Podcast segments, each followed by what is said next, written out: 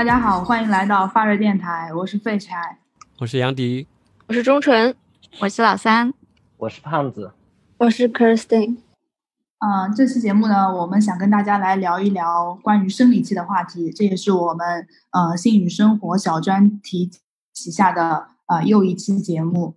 之所以想聊这个话题呢，是因为前不久关于月经贫困的这个议题也在网上引起了一番呃小小的讨论，然后。我自我感觉的话呢，就是生活中大家对生理期这这件事情，不管是嗯从就是生理卫生的方面，还是文化价值观的方面，还存在一些误区，或者说一些比较一些偏见，一些呃语气比较陈旧的观念。所以本期节目呢，我们想给听众科普一些呃生理期的一些医学常识，然后探讨一些呃女性在生理期。可能会遭遇到的一些呃社会文化方面的一些桎梏，以及给大家提供一些生理期呃卫生以及生活方面的小建议。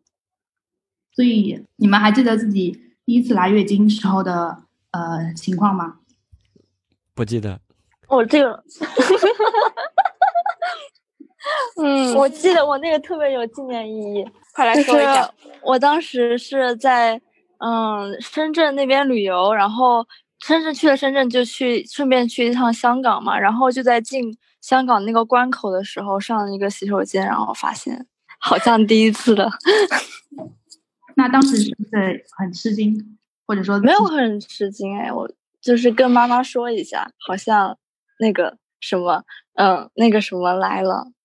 哦，是这么说的，是吗？嗯，对对对。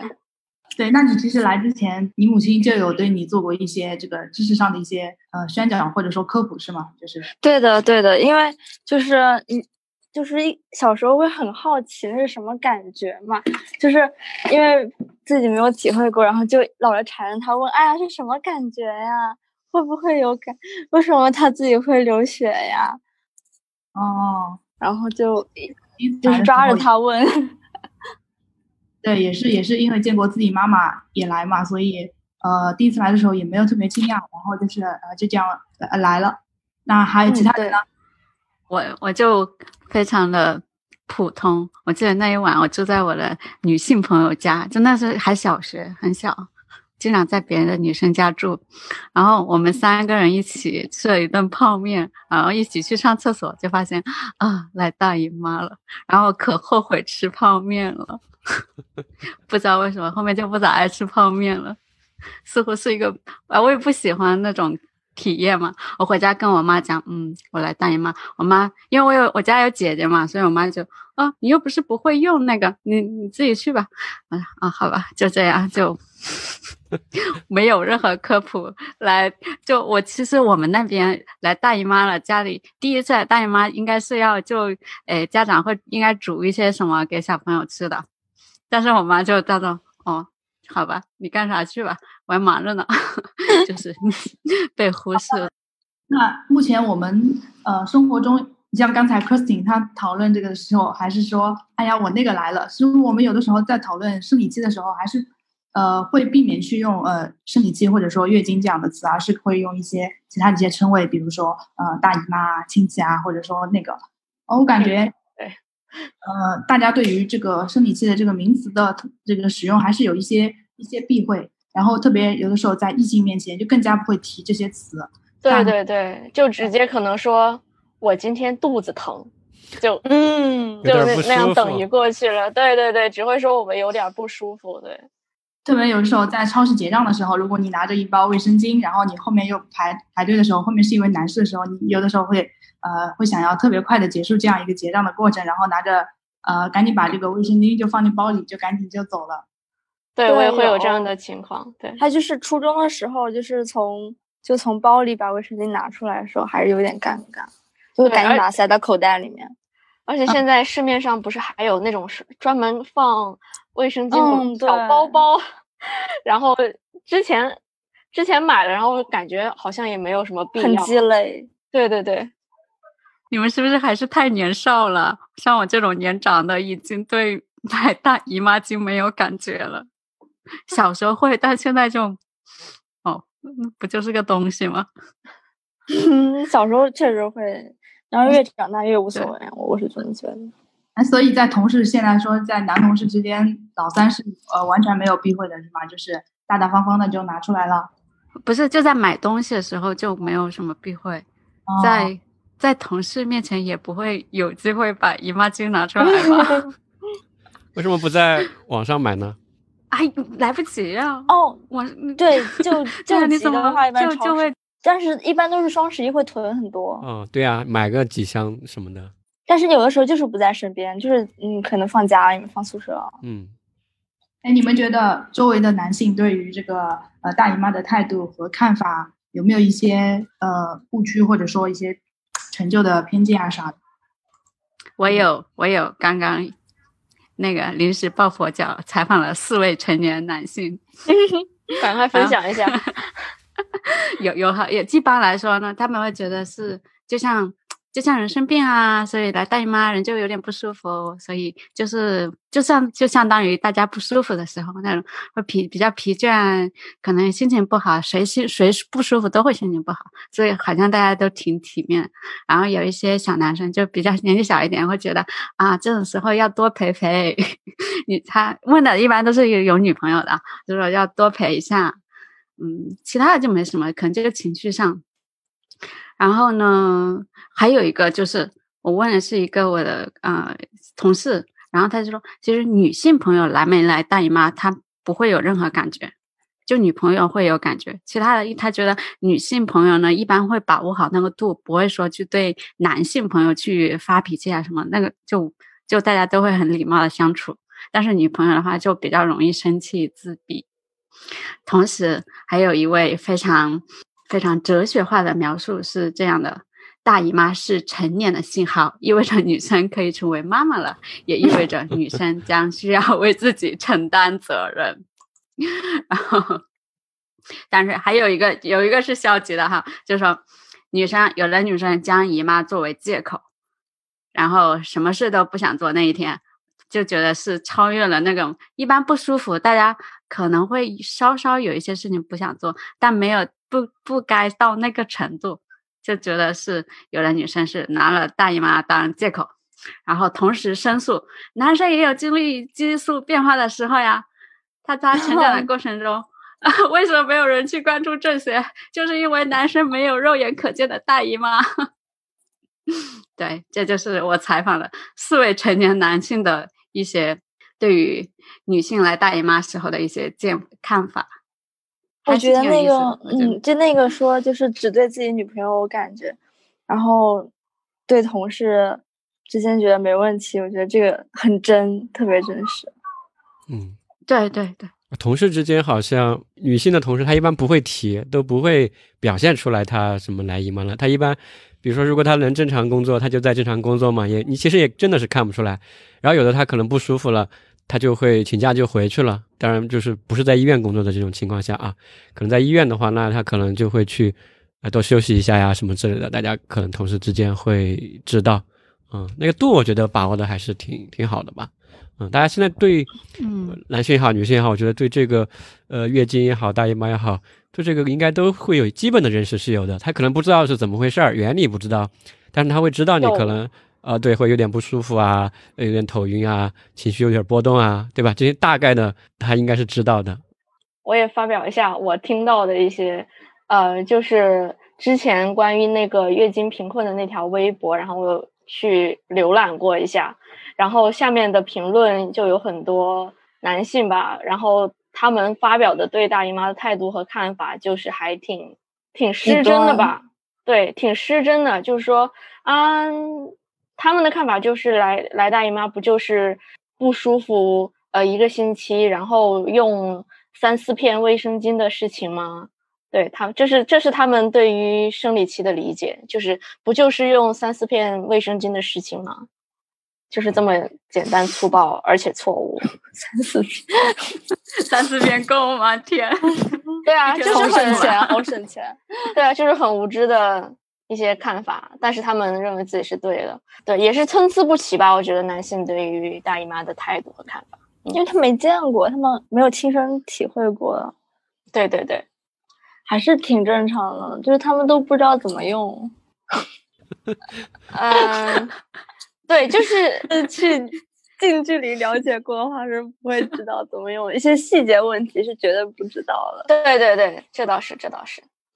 然后还有现在其实对于一些，就是我会想聊一下，因为生理就是痛经这个事情，就是还挺普遍的嘛。但是有一些人有，有一些人没有。然后不是不分性别吧？当然有时候可能是异性，然后有时候可能是长辈，他们都会有一点疼痛绑架吧。就是在我自己的经历来讲，当我第一次跟我妈说我痛经，然后特别疼的时候，我妈就是一脸。无法相信的感觉看着我说：“有这么疼吗？或者是你是你是真的疼，还是想休息一下？就好像我的那个疼痛是表演出来的一样。然后或者会有其他的长辈，甚至是嗯女性就会说说：哎呀，大家都疼的啦，你以后结婚就不疼啦。嗯，怎么别人说生了小孩不疼呢？对对对，或者是怎么怎么别人能忍你就不能忍啊？就是这种好像所有的。”所有疼痛都理应被忍受，这样子。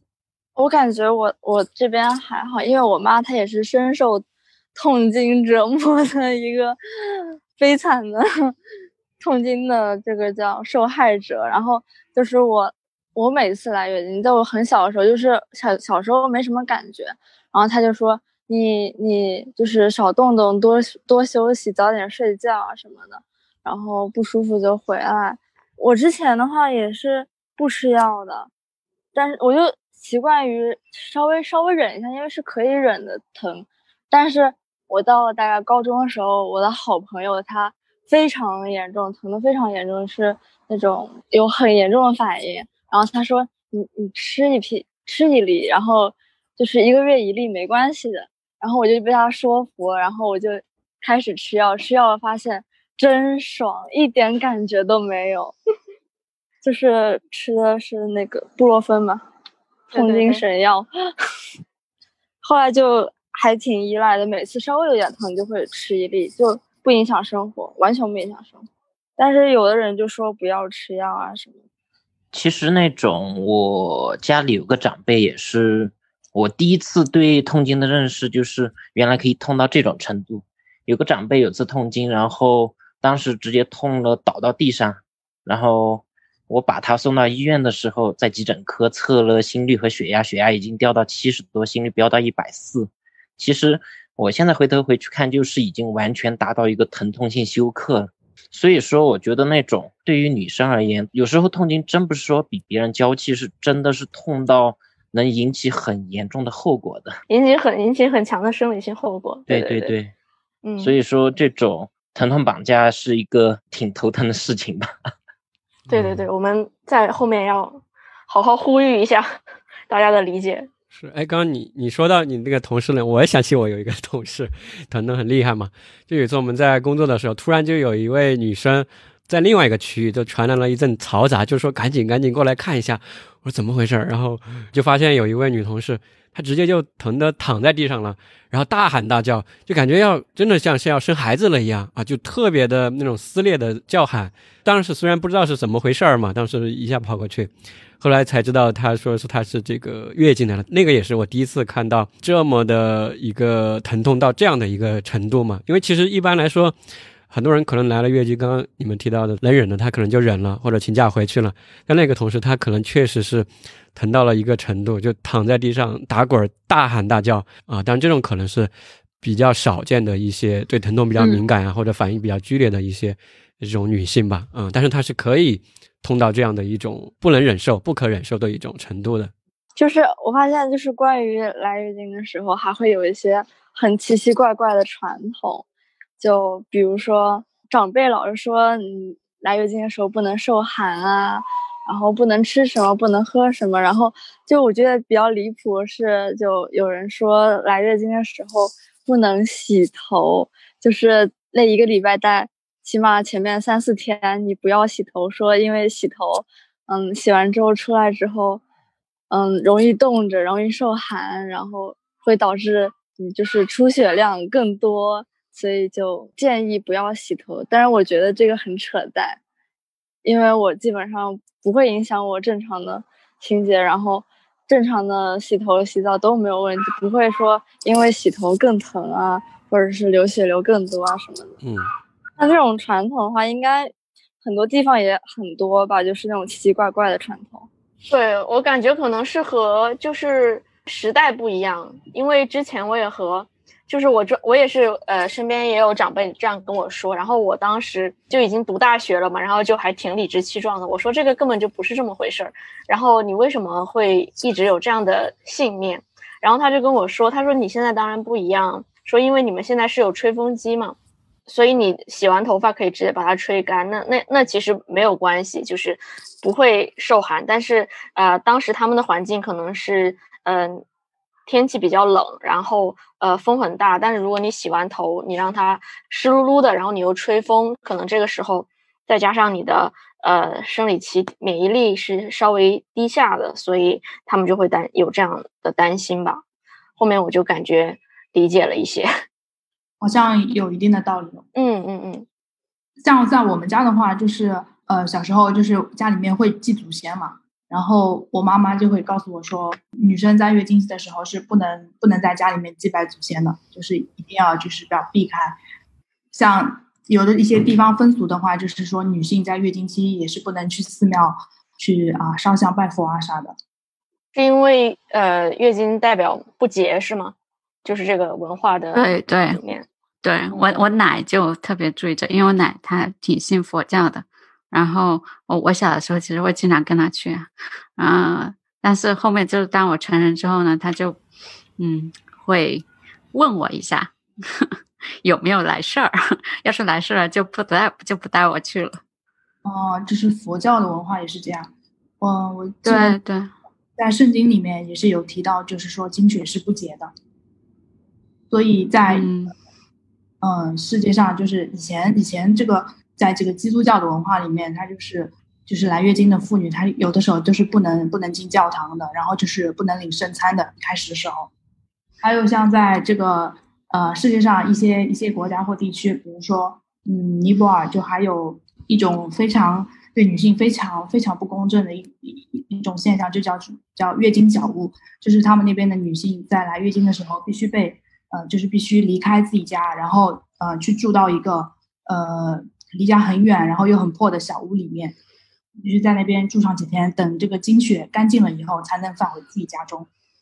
这个歧视，经期歧视感觉还是挺严重的。对，而且刚刚听你说，像我们说的不能去寺庙，然后然后祭祖，包括圣经，那其实很多宗教都都对经血有相当大程度的避讳。对我以前在书里面读到过，就是说为什么大家觉得月经是不洁的呢？就是以前的人吧，因为那个时候也没有这种呃解剖学的知识，然后他们就看到有这个液体从女性的身体里面流出来，然后他们又无法去解释这样一种现象的时候，他们就会觉得说只有就是不洁的人，或者说就是不干净的人才会才会产生这样的液体，然后产生这种液体也会有也是有毒的。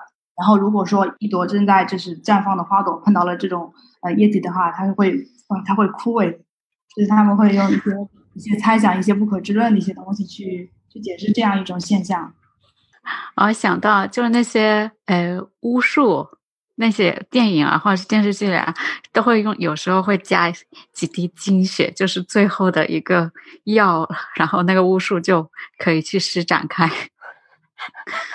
还可以这样子，对啊。你像我们来月经，它到底是怎么产生的？我们这里应该有好多医生，谁来帮我们解释一下？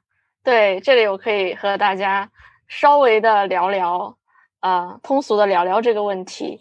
就是大家都知道，子宫就其实它就像一个花盆一样，然后有土壤，然后我们可以把。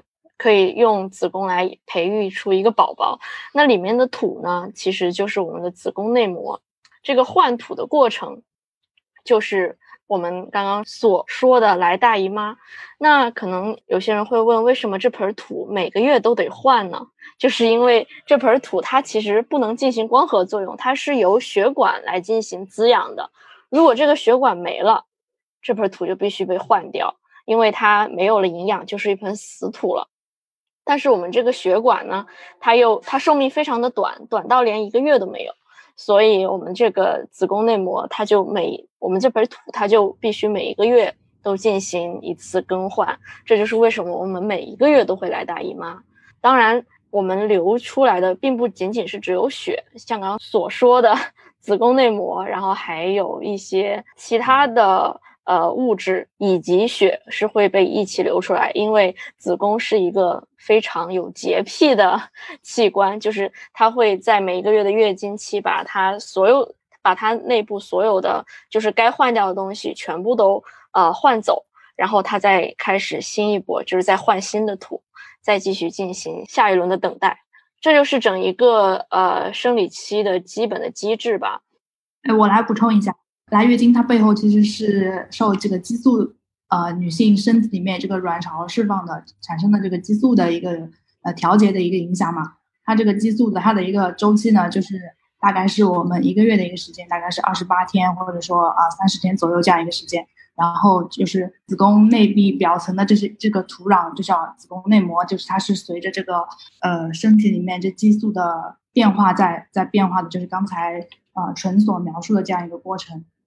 所以，就是子宫内膜，它它生长或者说滋养它的一个目的，就是为了一个受精卵的一个着床嘛，就是对，相当于就是一个漫长的等待。如果有受精卵来了，那它就是土壤就已经为受精卵准备好了。但是如果它等了一段时间没有这个受精卵，然后血管也不干了，然后它就被请走了。对，基本就是这个过程。就是每个月都要跟你换一次这个新的床嘛。然后等待着这个的到来，但是你老是不来嘛，他就 对你不来他就走了。其实他每个月这样，其实都是他不知道你什么时候会怀孕，对吧？或者生孩子，其实他这个就是为着生育在做这样一个周期性的准备，是吧？他就是这种节律性的，呃，每月这样一次，呃，每月换一次，每月换一次，那挺像这个酒店的感觉。酒 酒店每天每天早晨周期性的进行 清理服务，对对，就是每月打扫一次嘛。那那个呃，安全期是怎么一个意思呢？就是我们经常会听到“安全期”这个词，它跟这个月经的生理周期有关吗？就像刚才所说的这种，在不停的换土壤，准备着受精卵的到来嘛。在那种月经早期呢？这种土壤还不够厚，然后它的这种受精卵是没办法着床的，所以说会认为这种在月经结束之后的第一周，可能嗯性生活是相对比较安全的，因为那种受精卵形成之后，它没有一个合适的生存环境是没办法着床的。但是这种所谓的安全区避孕还是会有一定失败的几率的吧。就是好像流传着说安全期并不安全，因为女性的呃激素其实会影响着呃那个卵呃卵子的分泌嘛，所以有的时候如果激素水平改变，可能在安全期的时候一不小心那个月排了两个卵，安全期又排了一个，那就中招了。对对对，嗯，其实是一个几率的问题嘛，就相对是嗯是一个几率的问题。对对对，而且相对安全也是也是针对于那些月经周期比较。呃，稳定的，就像有一些呃女生，她的月经就是像我听有人跟我表表示过，说她的月经就像时钟一样，就是到那个点儿就来，每个月到那个点儿就来。但是有一些女生，她的月经周期其实是长短不一的，比如我，所以就是安全期对于我们这样的女生来说，安全期其实就不是很安全，因为你算不出来你的那个安全期就是到底是有多长。你不发生关系就很安全啊。对吧 长期很安全，管他什么这个 安不安全期，你该学习对吧？你心思还是放在学习上嘛。不好意思，我每次一听到这个就特别出戏。那我们常说的避孕药呢？啊，它又是怎样一种原理，可以就是让呃精卵结合以后又又不会怀孕呢？这里的那种避孕药好像聊的是月经推迟的。不是短期避孕药吗？妈富隆那种，其实妈富隆的作用它是两种激素嘛，然后呃，它有它有短期避孕的功效，但是你也可以用它来推迟你的月经周期，它就是相当于为为什么它会推迟啊？因为就相当于呃，它用呃人为加入的激素，把你的那个激素的量整个的。打乱了，然后用药来给你再调一次。啊，对，这样这样你的你的整个的这个子宫内膜的状态，或者说你的卵巢的状态，它就会发生改变，它就不会排卵，或者说对对对，或者说我们刚刚的说的那个，为什么那个给土壤供氧的血管会萎缩呢？就是因为激素没有了。所以如果你人为的给它加这个激素，相当于是人为延长了这个血管的寿命，然后你这个血管一直都在，子宫内膜一直不脱落，你就不会来月经。对对对对对，是这个意思。是，所以他们延迟月经都是用的像妈富隆这样的，就每天吃的那种避孕药，不是像那个玉婷那种紧急避孕药。不是，对是，应该是这短种推迟月经用的还是一个激素类的药物。就嗯，月经来潮呢有个点，就嗯有有一种性激素必须要降到某一个值以下。然后它就是升高这个激素的一个浓度，然后推迟月经的，嗯来潮，嗯，现在像，嗯，其实我知道的蛮多这种高三的考生，比如说他算好，然后可能就是高考那天来月经，然后就会提前到医院去打一针孕酮这一类的药，然后来推迟月经，其实副作用也蛮小的。对，就相当于直接把你的月经往后推，往后延一个月。我高考的时候就是吃吃那个避孕药。那么做的，对，那可以就是长期服用吗？为什么要长期服用呢？就是有说，嗯，它有一些奇怪的功效，让你的月经周期变得更加稳定，然后痘痘也少了。哦，那个是针对那个呃多囊卵巢综合征的患者，就因为他们的激素是呃不稳定的，然后所以他们的月经周期是乱的，这个时候。如果你自己本身的周期就非常的紊乱，就是已经超过了正常值的那种紊乱，那那你是可以长期服用这个避孕药来帮你调这个周期的。但是如果你自己本身你的周期就还可以，不是说准时准点，但是可能误差在五天之内，对，那你其实没有必要用外用的药来调你自己的周期。对，说到这个推迟，嗯，周期。其实很大一个原因是因为这种来月经的时候会很不舒服吧，然后各位女性朋友来月经的时候有些什么不舒服的地方呢？那可是太不舒服了。前面不是提到那个痛嘛？就你们可以说一下你们自己那个痛是个怎么个痛法？就自己的一个主观的感受上的话，我是多年的痛经患者，所以当时加入这个加入咱们。这个组就是就非常想聊一下这个话题，就痛法的话，就其实就像刚刚胖子聊到，他看到那个同事，就是去到急诊室的时候是会心跳很高，然后然后血压很低的这个状态，就其实是有生理的反应，就有生理的证据可以来证明真的很痛。我来姨妈痛经的时候，就是会整个嘴唇苍白，就是白到可能我。呃，到一家商店，然后店员看到我就会被吓到，然后说你怎么了？就是你怎么惨白成这个样子？然后我就会跟他说，呃，我痛经，然后请赶紧把把布洛芬给我。对对对，之前就有尝试过，就是然后那一天那一天吃药吃的不是很及时，然后就导致那天几乎是我遇到的所有人问我都会说你到底怎么了？你怎么惨白成这个样子？然后手脚冰冷。嗯，痛呢？就是这个这个好痛，痛嘛？嗯，我说痛那个痛就是很疼，怎么个痛？和比如说吃东西吃坏了肚子啊、胃痛啊这种，它有什么区别？你那个痛是这种一直痛吗？还是一阵一阵的吗？还是说越来越强？然后一直一直呃一直在一直一直痛，而且是会我自己的情况是会越来越痛，就是就那三到五天之间嘛，是吧？会有一个上升下降的过程。不，我是第一天到顶峰就没了。我是会这样，第二天可能稍微会有一点，对对，第二就疼痛的时间可能每个人不一样，但是我第一天就是呃，还真的非常严重，而且我会，我之前一直给别人描述的那种状态，就是就不是说肚子疼痛那种绞痛，但是它会让你疼的，就是操控你的意志，就是你没有办法做任何事情，真的，可能可能说起来有点奇怪，但是我。就是在当时是真的是感觉自己就没有办法思考的那种感觉。嗯嗯，我有一次也有这样子的经历，就是去年冬天的一天，我在呃那时候是住在酒店里面，在酒店吃早饭的时候，然后发现那天特别疼，但是没有来月经，就是要注意是当时是还没有流血的时候，但是我知道那个感觉就是痛经的感觉，然后它就很疼，疼到我那个早饭我不能吞咽，就完全不能吞咽。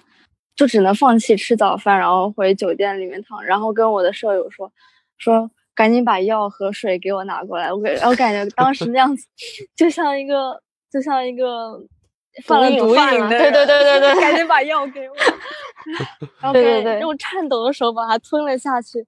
过了一会儿，稍微缓解了过来。然后那次特别就是对那样特别疼了之后，早上疼了二十分钟，然后后面就一直都没有感觉了。那一次周期，我记得印象特别深刻。那一次太疼了，啊，我我就跟你有点类似。我每次来之前都是两三天来大姨妈，两三天之前早上会被疼醒，然后白天一点事都没有。然后到来大姨妈的当天就会疼，那一天就会很疼。哦，也是那种，我感觉好像就是那种坠，我怎么讲，好像一直在那坠着疼。坠胀感一直在那里，好不倒不像胃疼，我真的觉得不像胃疼。胃胃疼就那有一有时候会有点痉挛的疼啊什么的，但但是这种的话，它就有点钝疼的感觉，好像。嗯。然后我发现，就有的人他是来的时候就来完，就是来第一天就已经见血了，那那个时候疼。然后像我的话，就是来之前两三个小时会隐隐作痛。就像信号一样，我准备来了，你准备一下，你准备一下哈，我马上就到。这样不会弄得一团糟。对，不会有点不会手忙脚乱的。对，有个预警信号。是的，是的，是的。我感觉你们还是比较严重的，像我的话就是不怎么疼的一个人。太幸福了，羡慕。哎，那那为什么会痛经啊？就是。这个背后有什么一些机理可以给大家简要介绍一下吗？痛经其实它有几种，就是它有原发性痛经和继发性痛经。刚刚我们聊的这个是原发性痛经，就是没有什么原因，找不到原因，它就是特别疼。然后呃，这个目前最好的方法就是吃药。然后它机理应该是产生了一种，就是它为什么会疼，是有一个。疼痛的物质叫前列腺素，然后这种物质生成它会导致你疼。但是继发性痛经呢，就是继发性痛经是我们需要重视的。比如说你原来不疼，但是过了某一个时间，你发现你越来越痛，越来越痛，越来越痛，然后还有一些其他的继发症状，这种的情况就是继发性痛经。然后这个就会这个有点偏离我们今天的话题了，就这个你是需要去妇科查。然后要把你的原发病查出来，这个继发性痛经就相当于一个信号吧，就是你该去看看了。对，就是继发性痛经，它其实是呃，因为你的这个子宫或者说卵巢，它本身有一些器质性的一些疾病，然后由此引引起的这个痛经，我们把它叫继发性痛经嘛。当然，就是说引起痛经就是的原因。普通人讲是不不知道的嘛，就是说你只有在医院去做了一些检查之后，你可能才知道你这个痛经它可能是有一些就是一些器质性的一些疾病引起的，还是说你的这个器官都是正常的，但是它就是单纯的这个痛经，所以这是要去医院看过之后才知道。对，像我这种疼痛程度的，就如果朋友们觉得就是痛经就怎么会这么厉害，最好还是去查一下。以防万一嘛，就如果你是如果你是原发性的，那没问题。但是如果你是继发的话，这个痛经这个事情一定是越早解决越好的。那我觉得这痛经这个真的好奇怪啊，因为我在刚来大姨妈的时候是不痛的，后面我生过一次病，做过一次手术，然后身体就没那么好了，然后以后每次来大姨妈都会痛。我也是，我我小时候。不怎么疼，就最多腰酸一下，然后就腰酸，稍微有点累啊什么的。后来就上了高中，感觉压力变大了之后，就开始一开始是隐隐的痛，后来就变成了越来越严重，然后到了要吃药的程度，就很好好难说为什么。对原发原发性疾病，它的名字来源就是你查不出来原因的疾病。然后最后我也放弃了，好吧，那我就。就治好了，吃个止痛，对对，吃个止痛药好了。对，那你们除了就是下腹痛，还有其他的一些症状吗？身体其他地方会有不舒服吗？就像我刚刚说的是那个腰酸会，然后我看到别人有疼吐了的，然后头疼，就是痛经的时候会头疼的，是，然后我自己还会呃拉肚子，啊，就是也我也会有一点，嗯，稍微有一点，嗯嗯，消化问题，对，还有那种全身没有力气的，我见过我爱人有次痛的，然后从床上下来。我感觉就是腿上没力气，然后直接摔到地上。啊，对，这个好痛啊呀！你们一说，我都觉得好痛。共情到了，我都能感觉到，对我真的能感觉到那个很无助的感觉吗？对，就是很无助。然后其实除了刚刚我们所说的呃生理层面的各种不适之外，其实心里也会有波动。就像大家都知道的一样，我们会。我们自己也会感觉到情绪比较差，然后包括对象也会感觉到，好像这段时间自己的女朋友怎么有点 易怒，或者是怎么样，就耐心不大好。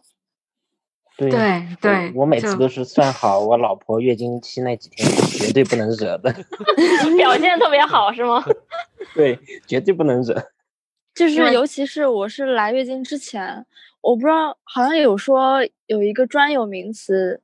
叫金钱综合焦虑 综合征吧，好像就真的有在焦虑，然后易怒，然后情绪会崩溃，我就是会有那种很小的事情引起的崩溃，就是我上我高中的时候，有的时候来姨妈之前坐在桌桌子前面嚎啕大哭，就是因为一道题不会做，如果放在平时的话，就绝对不会这样子。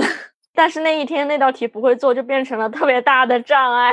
对，然后就压死骆驼最后一根稻草。对对，有理解到。我觉得这么敏感。对对，就是莫名的，甚至是超敏感。特别是你疼，就是过了那几天之后，或者是你这个月经来了之后，然后你就会感觉整个世界豁然开朗。你再回去看这件事情，就是天呐，几天前我到底在干什么？就会有这种，就会对自自己之前的这种。情绪的脆弱性感到不可思议，就是我的天呐，我怎么会有这么，就是那个事情至于吗？但是当时就真的非常治愈。你在那个过程中的时候，你自己是知道你情绪会有一点波动啊？你自己是知道的吗？当时开始不知道，后面这两年反应过来了，对，有逐渐发现到这个东西好像是有周期性的，然后我就慢慢发现了啊，这个。是和月经的周期也有一定的关系。就是你，因为你现在反复每个月都来这样一次的话，现在其实有这样的一些知识嘛，其实你也知道，可能那几天有可能会你比如说更敏感啊，更脆弱啊。但现在你都知道了，等于你意识到了它，难道不能够？我的意思是不能够自己调节和去控制的吗？嗯，没有那么容易吧？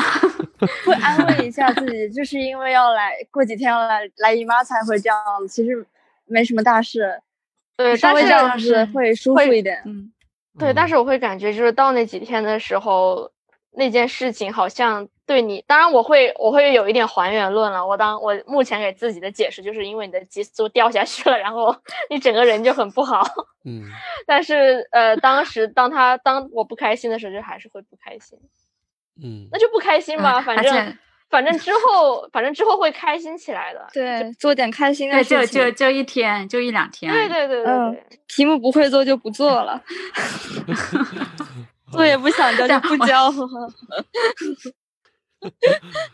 放任一下。就就平挺不像平时的那个人了。就平时我还是就对就要求自己做的事情还是挺多的，但是来大姨妈前以及来大妈第一天，就这。大概两三天的时候，就会变得非常的懒惰。我可以应该可以用那个词，真的是什么都不想做，提不起精神来。就坐在电脑面前的话，都不想打开那些那个文件夹。对我也我也我也不太清楚为什么，但是我也会有这样的感觉。嗯，就可能那几天也不会想运动，运动肯定不想，因为身体都疼成都疼成那样，还想还想什么运动？而且就是会变得比较思维反应会比较慢，有没有感觉？对，嗯，我据不完全统计，我们高中是那个数学周周考，每当我来姨妈那个学那个那个星期的数学考试，成绩都会比较差，是有那种曲线，然后有就到到到那个到了什么排卵期，然后成绩很好。真的吗？我觉得学习的规律。嗯，对，就主要是数学成绩，然后但是语文和英语，嗯，没有什么太大影响，甚至还会更好一点。就发现自己语言能力好像变强了一点，但是数学能力变差了。就逻辑思维很神奇。对对对。那我们都这么痛了，到底应该怎么办？怎么办呢？那我们，对我们这一次给出的建议，主要还是根据我们刚刚说的原发性痛经。就是本身身体是好的，但只是因为，呃，痛经而痛经，没有因为其他的东西而痛经。我们以下要讨论的都是因为痛经而痛经可以进行的一些补救吧。嗯，那接下来就可以跟大家介绍一下刚刚上面不是提到过的药物啊、一些卫生用品啊，还有生活中的一些注意事项嘛，结合你们自身的一个经验嘛，然后给大家介绍一下。对，就像刚我和 Christine 提了。很多次的布洛芬就是一个非常哪里都买得到，但是效果又非常好的药，但是它又有一些副作用。副作用是胃肠有哎，胃肠道会胃对胃肠道副作用，我有一点我会浮肿，我有一点水肿，吃过之后。对哦，它它布洛芬的作用，它其实就是一个非甾体类抗炎药，就是嗯，主要作用就是它可以把刚刚我们所说的那种导致疼痛那个物质前列腺素给它受体给它 block 中文 block 掉，对，把它给阻滞掉。对对对，布洛芬的作用就是把刚刚我们刚刚说的那个呃让你疼痛的物质的受体给阻滞掉，这样子的话，那个物质无法和受体结合。它的那个感觉传不下去，我们就不会有那种感，不会有疼痛的感觉。然后也会有很多人，包括我的同学，还有当时，呃，我妈妈她跟我说不要吃布洛芬的原因，都是认为他们会上瘾。但是其实布洛芬作为一种止痛药，和你在癌痛或者其他疼痛时吃的那种精神类的止疼药是两种完全不同的机制，所以他们是不会上瘾的。我之前我同学也说不要吃，他是觉得就是少吃，因为他是觉得你吃多的话你会有耐药性，然后就是比如说我第一次吃的话起效是二十分钟我就不疼了，但是像我同学他是自己亲身经历，因为他可能吃的会嗯时间开始的时间比较早，上吃的比较多，它现在可能要两个小时才会起效果。而且效果也没有那么、那么、那么明显。嗯，这里可能还是要忍多一点。而言，可能会比较建议，因为来月经之前会有一些预兆嘛，然后其实那个时候前列腺素就已经产生了，然后就会有之前听过有一个妇科医生的建议是在月经来的前一天吃布洛芬的效果是最好的。嗯，可能可能对于嗯这种吃完之后起效比较久的人，可以试试。把布洛芬吃药的时间提前一天来试试，或者大家可以转用中药。其实有一些中药我自己试过的，还是挺管用的。之前呃我在本科的时候学的是有中医的老师，他也是有一些临床的医生给我们开一些中药的药方，比如说用当归，还有呃桂圆。他没有给我们开三七，就当归、桂圆还有生姜一起煮水。可能如果觉得味道不好的话，加一点红糖也没关系。我喝过之后就不会疼了。就我来的当天，第一天就很疼的时候，早上喝，大概喝一碗，然后然后喝完就不会疼了。好神奇。嗯，我听我那个学中医的同学说过，就是中医在看呃妇科这方面还是非常有经验的。就是像我刚刚说的，嗯，我同学因为吃的比较多，然后然后就效果不是很明显。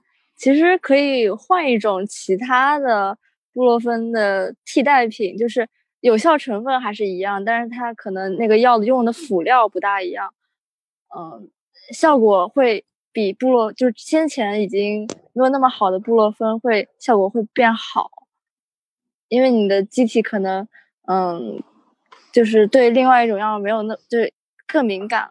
有什么推荐吗？呃，可以，大家可以去小红书自己搜一下。哈，对乙酰氨基酚行吗？对乙酰氨基酚可以啊。对，大家如果有感冒了，你可以救个急。天呐，真好玩！我们拿感冒药来，哎，可以试一下。因为主要成分就是对乙酰氨基酚。OK，那我们下次我下次试一下。以身试药。之前提到的什么多喝热水啊，这种你们会喝吗？就是它有有效吗？暖宝宝真的有效哎，真嗯对。我说喝热水啊，就喝热水。热水不是很有效。哦，你喝过是吧？喝过，肯定都喝吧。对 对，当时当时感觉就是并不会，你并不会说我为了为了痛经而去喝热水，而是当时我自己的感觉就是就想要热的，对，你的身体会很很凉，然后你是自己想自己想喝热水，但是那个热水只是让你暖和一点、舒服一点，它对疼痛的嗯疼痛方面没有什么用，我觉得。对，刚刚你提到那个热敷嘛，就暖宝宝这个，其实还是挺有效的。那个还挺简单的呀，而且没有什么副作用，对吧？嗯，而且如果没有暖宝宝的话，我自己亲身经历的话，就是把如果身边有多一件衣服的话，把衣服缠在你的腰那个地方，也是能起到一定保暖的作用，然后效果也很好，非常好。就减少局部的散热，然后 嗯，对，就可以保温，对，就是可能会舒舒缓一些。血管啊、神经啊之类的，嗯，八，或者是拿个拿个瓶子装一瓶热水抱着也可以。嗯嗯，对对对对对，对就只要保证你的下腹部是一直温暖的，就会舒服很多。是是是，热水的起效还是挺慢的，没有这个外敷有用。对，因为它暖宝宝，它热水感觉它降温比较快，就是它开始很烫，但是它降温很快，然后暖宝宝它可能就持续的时间很长。而且我还想跟大家分享一个我最近发现的智商税，就是有一些暖宝宝不是号称什么日本的牌子，然后特别特别贵嘛。上个月我来来月经的时候，就是来的特别突然，然后疼的也特别突然，然后我当时就身边没有没有暖宝宝，我就去了一家非常日坑人的，也不是不是坑人，就是非常平价的那种商店，大家都懂的。就是日本某平价品牌，然后就随便买了一包暖宝宝，效果其实差不多，就是不用花特别大的价钱去买那种专门的，对，很昂贵的什么专门的什么暖宫贴什么啊，对对，就其实没有必要，因为它的作用都是一样的。那除了当刚我们所 我们说的这些救命的办法 之外，大家还有用过什么？我们可以聊一下这个卫生用品有什么不同的体验，因为现在感觉好像有越来越多不同的卫生选择。对对对，选择性越来越多了。对我有用过卫生棉条，好像是 在我们这一群人中只有我一个人用过，是吗？对对对，之前好像我们不是有稍微，我有尝试过，但是我没成功。就是这个还是需要一定技术的，是吗？这还是需要一定技术，要一定技术的。OK，其实就是我感觉卫生棉条有一个不好的，就是你要换的更勤，大概可能得你，而且你要对自己的那个，可能我自己没注意，因为面卫生棉条它也是分不同的，有量很大时候的，量比较小时候的。嗯、然后我可能是自己没有注意，然后没有注意就发生了非常惨烈的悲剧了。哦，关于这个棉条，我还有听说一个，就是大家在用，听说过一个悲剧吧，就是大家在用的时候一定要非常注意你更换的时间。嗯，对，就是他建议你更多长时间更换，你一定要去更换，不能懒。因为在之前在国外有一个非常漂亮的模特，然后他就是忘在里面了。对他，他忘，他当时是因为有工作还是怎么样，我具体不太清楚，但是他就是超。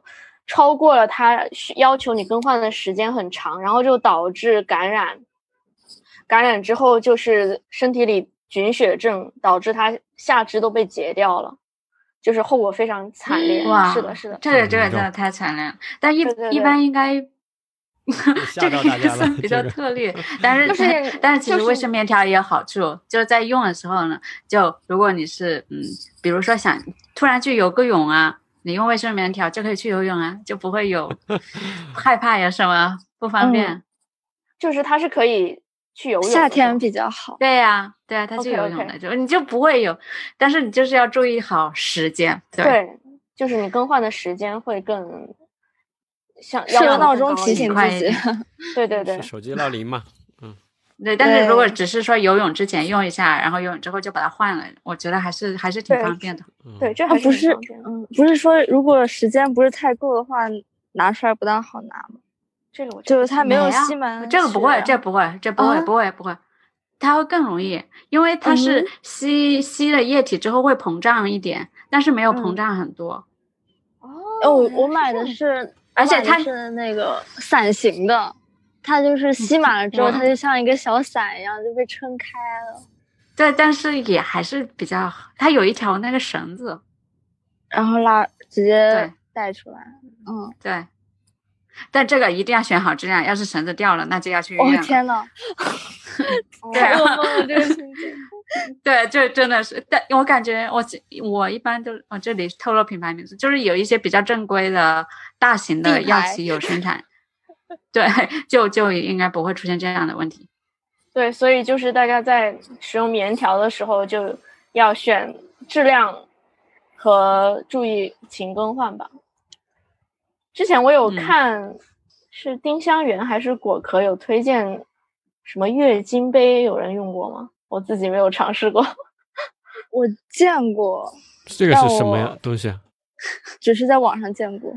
就大概是一种呃硅胶材质做的，然后像一个小杯子一样的，然后它使用起来就是呃折叠以后就放进这个阴道里面，然后到里面的时候它就打开，然后它就相当于呃一个碗吧，就是一个小杯子，然后它把那个呃精血给兜住这种，然后它使用起来的话就是呃就隔一段时间呃就是隔几个小时，然后就把它取出来，取出来之后就是。要要经过一个煮沸或者说呃消毒，对，然后再可以再重复使用。这个感觉好麻烦，对吧？但是它是可以重复的，是吗？对对对，它是可以重复使用的，而且使用的周期也很长，就是它使使用的年限也可以很长，就是所以它是更加环保的一个一种产品。哦。就是 OK，就是它等于是一个容器嘛，它是直接把它接在里面，然后棉条是一种吸附，嗯，然后杯子你可以无法循环的那种，可以一直流传下去这种感觉，就可以一直流 传下去。但这个就要注意感染嘛，对吧？我觉得因为对这个拿出来又放进去，拿出来又放进去，和棉条都是需要注意的方面，就是它感染的风险感觉会更大一些。除非你是比如说居家办公的，或者一直在一个比较方便的一种场所，可能不怎么到处跑来跑去的，可能这个还是可以接受。嗯，对对对。或者是不是有的人他是用有时候组合使用？我的意思就是。他根据不同的场合啊，嗯，可以组合使用，对吧？他会根据这个场景和自己现在这个情况来选用嘛。他也不是说我只能选其中一个，或者只能用哪一个，因为他确实没有说哪一个是最好的，对吧？他其实就是根据你个人的一个情况啊，还有你这个生活的这种习惯嘛，来进行一个场景化的选择啊。我会感觉是这样子的。像在运动的时候，我觉得用卫生巾的话真的不好。就非常就那种很伤很伤腿，你知道吗？因为它的卫生那个卫生巾的两片的话是是那个比较有摩擦力的。我我上次来大姨妈第二天去跑了个一万米，然后啊我的腿痛死了。你为什么？这都磨破皮了。对，我就说你月经期就不运动呗，就是尽量不运动就完了嘛。我我是特殊情况啊。其实我我来第二我来第二天就没事人一样，就没有什么感觉了。然后我就觉得啊，可以去嗯，那爽一下了，然后就去跑步了。然后 卫生用品的副作用，所以是一个。所以月经期其实是可以运动的，是吗？那这个呃运动的程度呢，是可以剧烈运动的，还是说只能做一些比较温和一些的？我觉得还真要因人而异。要是如果一直有运动习惯的话，其实你就不痛了，你就运动，其实有运动也不会增加你疼痛的话，就就运动呗。嗯。但是如果你平时都不大运动，你突然去剧烈运动，肯定会受不了，绝对受不了。我之前也有看过一些科普，就是还是根据你自身的情况。不过可以，好像推荐说可以做一些瑜伽，就是做一些拉伸，然后会让你自己身体更舒服一些，更舒服。对我，我有的时候毕竟要躺很久。嗯，我有的时候就是在一直坐着，然后很疼，但是我换了一个，就是换了一个姿势，然后我站起来走一走，比如说出出去去操场上走一圈回来，我觉得是有缓解到的。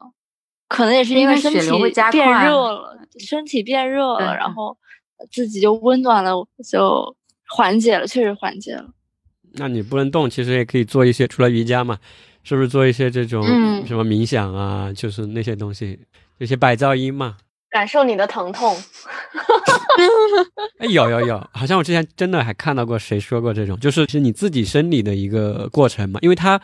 月经并不是疾病，对吧？它其实不是说你生病了，就是从我们刚刚提到的这种生理性的原发性的这种痛经来说的话，就是说它它相当于是一个提示嘛，每月一次的一个闹钟，这样提醒你在这个过程中，它可以去对自己的身体啊有其实会有更多的关注，对吧？我觉得这个肯定是还是一个正面的一个积极面。比如像废柴，他可能不怎么痛的，或者其他的一些男性的话，那他也不会说每个月都会。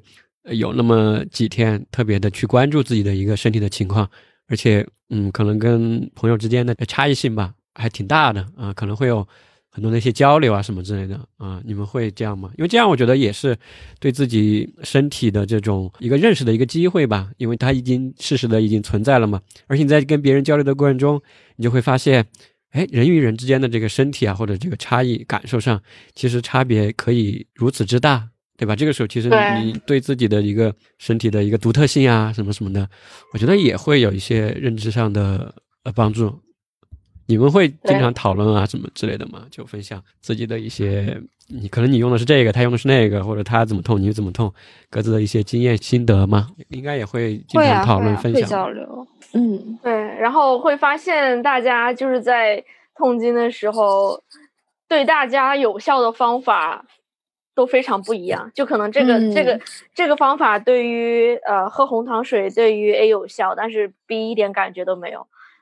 然后呃天暖宝宝对于 B 有效，然后 C 感觉没什么作用。对，就还挺方法越来越多。对，个体差异还蛮大的，我感觉。是啊是啊，这个其实我觉得反正就是这种个体的差异，你就可以看出这个人和人之间的，从这个生理过程你就可以看出人和人的身体是非常不一样的。对吧？所以说，真的切身体验有一些统一的疗法呀，什么之类的，其实就没有考虑到这种个体的差异嘛。嗯，但这是另外一个话题了。对，大家可以都试试，看哪个适合自己。是是是，找到自己的一个方法，我觉得这个是很重要的。另外，我也会好奇大家有没有什么饮食上的注意，就是对于南方的听众，生冷辛辣基本避讳一下。对我基本不避讳。老三作为一个南方 南方妹子，一点都不避讳。对，就因为从小不避讳，然后就不避讳就没啥事儿。其实我感觉真的是跟习惯有关系。但是像像我朋友他们，从一直避讳的，你去给他来月经吃个冰淇淋，他真的能痛在地上打滚。对我可能好像好像我就是这样，就可能之前一直不吃，然后有一回吃了就。后果严重，然后后面再也不敢吃了。可能对温度比较敏感吧，对吧？对，就这个还是个体差异。辣的一般都可以吃吧？如果看人，没什么吧。我觉得就是说，你如果平时长期吃了的东西，或者说没有什么的，那你那几天。稍微注意一下或者吃，我觉得就吃你平常吃的一些东西嘛。你不要在那个时候特意在那个期间去吃一些之前没吃过的呀，奇奇怪怪的、奇怪怪的一些食物啊。对，你就 就这样就好。你你是说到我来来就来大姨妈之前，我还有我一个朋友都是会特别想要吃吃一些平时不吃的东西。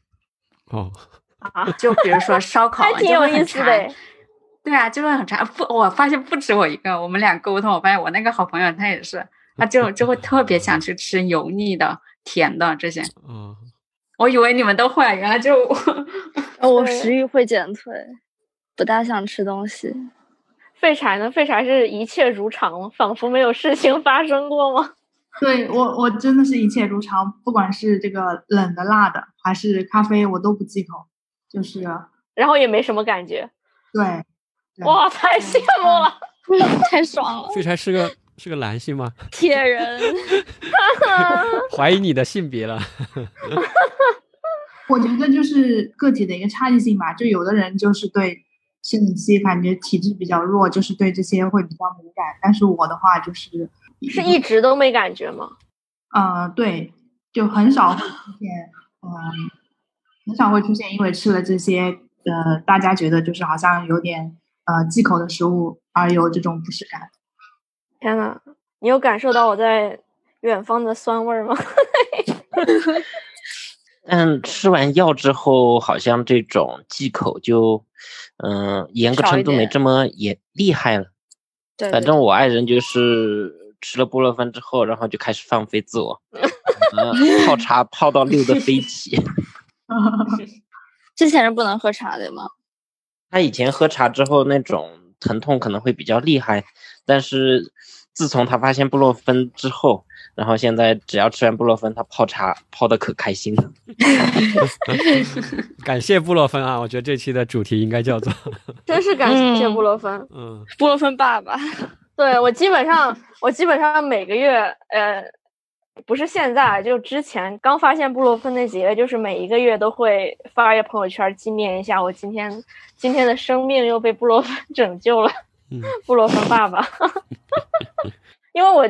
平常第一天的状态都会像一个，我跟我朋友形容，我就说我今天就像一个蔫掉的茄子一样，就是 只能在床上当一个蔫掉的茄子，然后吃完布洛芬就是那种生龙活虎的人了，又是。嗯，对，有这个效果。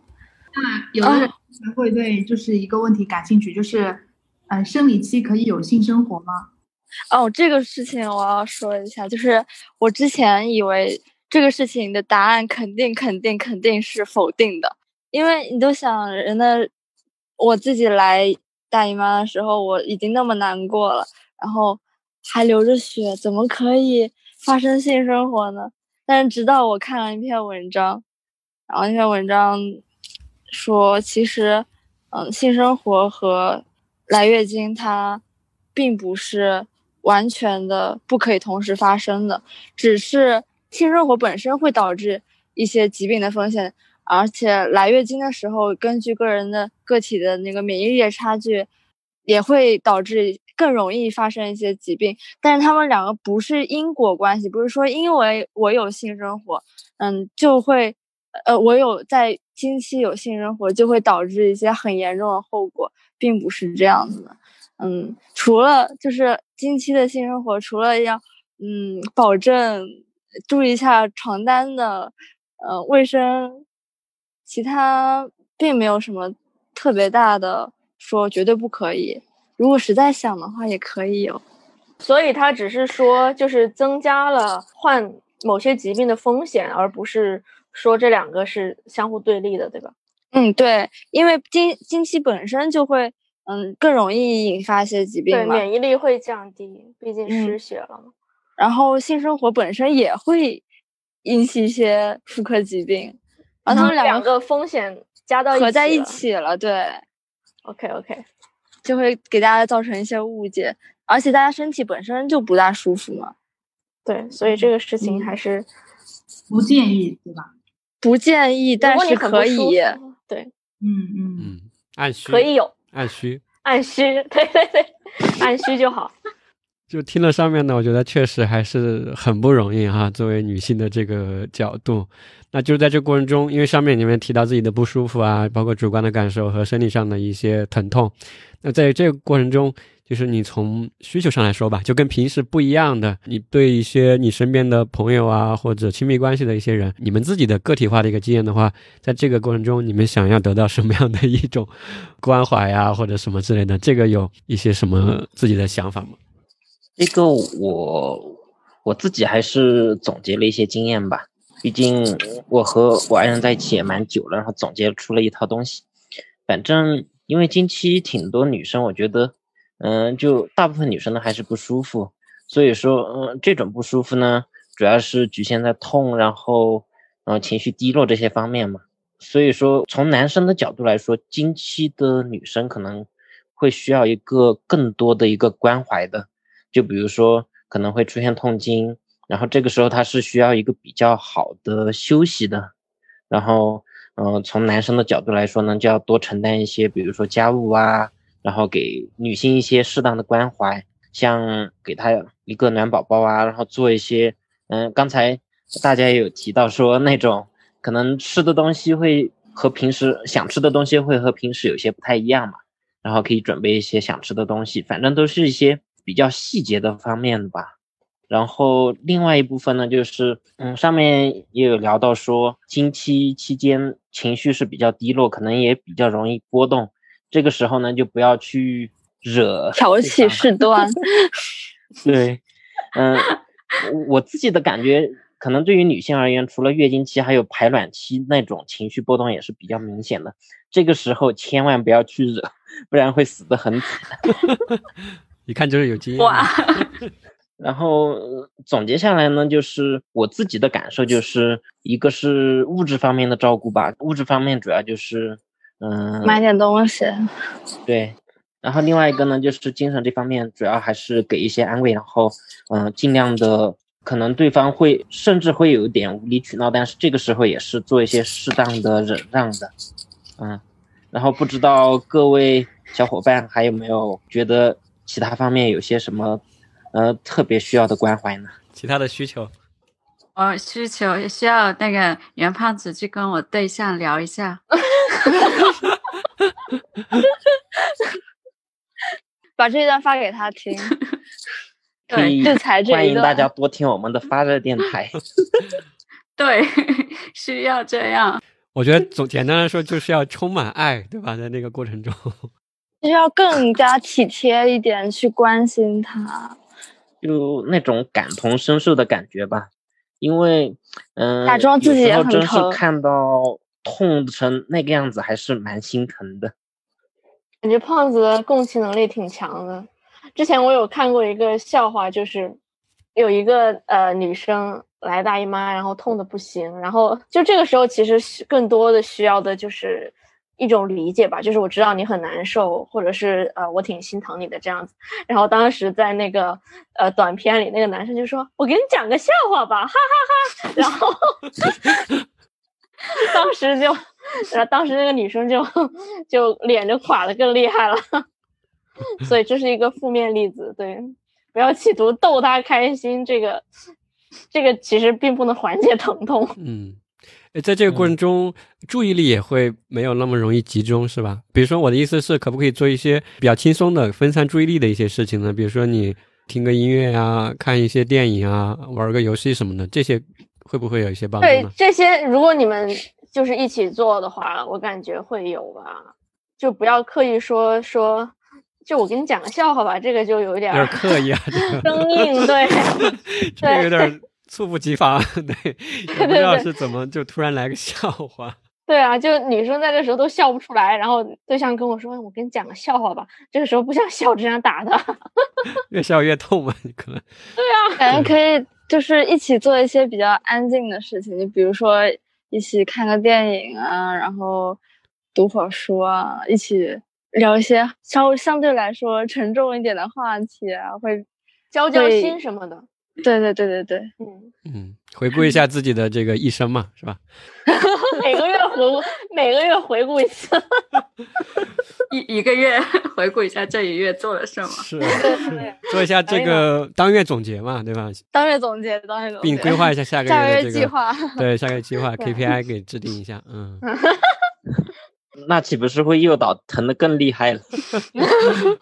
对，我就说，其实，在这个过程中，是不是把这个注意力不要放在这个身上，还是说这个东西你很难去移开？就在你们的体验中，就是我自己故意找一些事情做嘛，就不要把精力放在这个上面，因为你其实越关注它，其实你会觉得，哎，这儿也不对，那儿也不对，对吧？其实你找个事儿干，然后干着，其实它过了就过了嘛。啊，就是我虽然不是这种疼痛没有体验过，但当时我就是。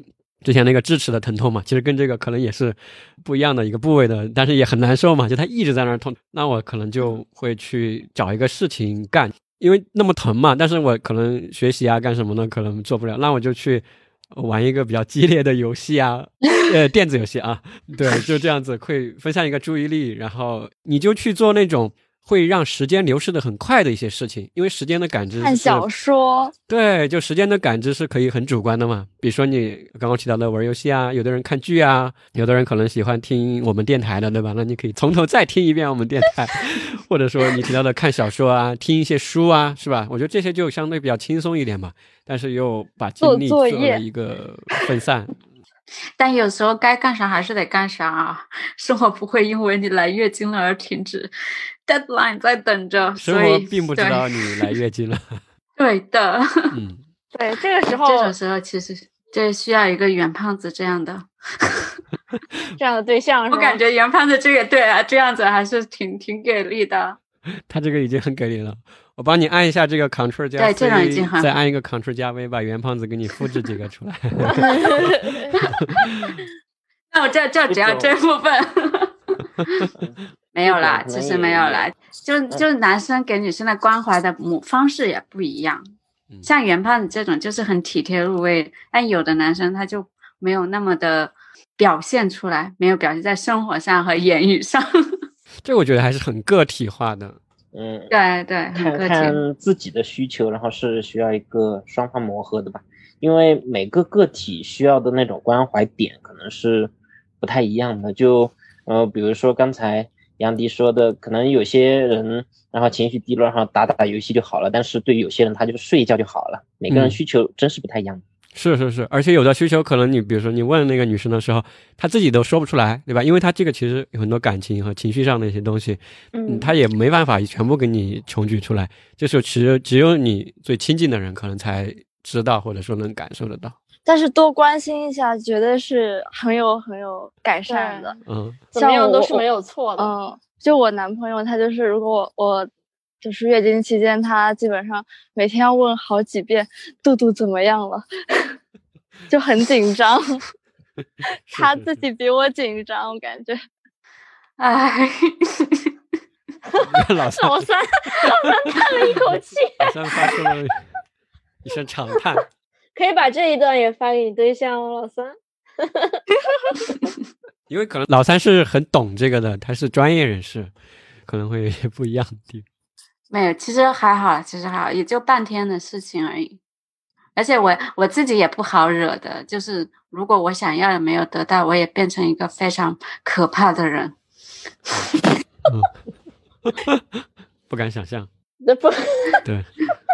对，其实除了刚刚提到的，你们在说这种呃关怀的时候啊，其实除了这种人工的关怀嘛，就是活人的一些关怀以外，其实刚刚我还想到，但是这个其实很不正确啊。那你可能就是一些类似机器人的，那我建一些模板，对吧？到了那个时候提醒，然后定时进行一个发送，类似的。那不就是 A P P 吗？对，A P P A P P 有现在有一些还是挺好的。对，现在有一些。辅助经期记录啊，管理的一些 A P P 嘛，大家都可以去搜一搜经期管理啊，什么这样那样的，可能对于自己的记录这个月经的情况啊什么的，还是挺有帮助的。就是你可以把它记下来，而因为你比假设啊，就后续你也需要去看医生，去看这个妇科的时候，他都会问你这个比较详细的，对吧？月经的一个情况啊什么之类的。以前我们在那儿实习的时候，就看到有的人他就记不清楚，就说的模模糊糊的。但是如果你有这样一个。比较准确的记录的一个软件也好，或者你写到什么地方记事本也好，其实对于你的就诊啊，医生对于你情况的一个判断，其实还是还是很有帮助的，对吧？因为那个是很宝贵的一个呃个体化的一个资料嘛。是的，是的，我自己就有在使用，就是苹果健康，它在我不知道什么时候加上去的，但是呃，我是从今年开始用的。然后它会根据你前几次记录的经期的情况，然后推算出一个你可能来月经的周期，就是它不会像非常死，就是三二十八天、二十八天这么算，它会根据你输的那个前几次你输的那个周期，然后帮你算出一个周期，就像一个区间一样，就是你可能在这一天到这一天之间来月经，然后你自己就根据他给你提的这个事情，你自己就会有一个。大概的估计，嗯，对，就这个还挺好用的，然后，对，也不也不也不花钱，然后对自己的，其实我感觉对自己的身体有更更好的了解吧，就因为我还挺喜欢写日记的嘛，然后今年就是因为疫情在家，然后我就在使用这个苹果健康的这个经期记录的东西。然后我就发现，我就发现我每个月到那几天都会情绪非常低落，然后我又又在写日记，然后又在记录这个经期，然后有一天我就突然反应过来，就可能四记了五六个月之后吧，我就发现这就是我为什么发现我的情绪好像和我的经期有关系。就是通过这个软件帮我发现的，其实是是这个，我觉得还挺有意思的。对对对，大家可以试一下。那刚才我们其实聊的都是一些生理期的正常现象嘛。其实我们刚提到说，痛经这个症状，它除了我们的这种原发性的痛经，就是这种单纯的这种痛经以外，它可能还是会有一些疾病呃引起的。所以呃，我们也要来聊一下，就是。跟这个呃生理期异常的一些相关的一些症状，以及呃一些就医的一个建议。那我们在生理期除了要关注我们这个月经周期的一个长短，然后就是还有就是你每个月月经的持续的这个时间来了几天以外，我们还要去关注经血的这个质地以及它的一个量。就说这个经血是不是平常的这个颜色啊，或者说它这次的这个经血的量是不是特别多，或者说特别少？呃，如果这些方面出了一些呃异常，或者说呃特别的不规则，具体的一个就诊的科室的话，应该是去医院的一个妇科就诊。是不是也可以在线先问一下嘛？在线咨询一下，我觉得也可以吧。很方便。对，如果你自己观察了，比如说两个月，然后发现。时长还有质量都发生了一些改变，就是你自己感觉到了明显的改变，这个时候就建议去医院看一下嗯，比如说延长了很多天，或者量特别大，或者颜色从鲜红变成了暗红，或者有什么血块之类的，这些就是一定的提示吧。对对，本期节目呢，我们给大家科普了一些这个跟。呃，生理期有关的一些医学常识，然后也给大家聊了一些除了这个生理现象以外的一些呃跟心理或者说跟社会文化有关的一些观念。然后呢，最后我们还给大家提供了一些呃卫生的小建议，生活上的一些小建议。然后我们就是希望，不管是男生或者说女生，听了我们的这期节目，都能够对这个生理期有一个更加好的认识。女生的话呢，也能在各个方面。通过一些正确的一些方法，更加好的照顾自己。男生呢，也可以周围的一些女性必要的时候给一些呃呵护或者说照顾。那本期节目就到这边，拜拜，拜拜，拜拜，拜拜，拜拜。如果你想获得更多的医学健康内容，欢迎关注我们的公众号 Fever Radio，F E V E R R A D I O，也欢迎添加我们发热小助手的微信，他的 ID 就是发热小助手的全拼。如果你觉得我们的节目不错，也欢迎你在爱发电平台上对我们进行赞助支持，并把我们的节目分享给更多的朋友。那谢谢你的分享和转发，希望大家都健康，并且一起把自己真正的活出来。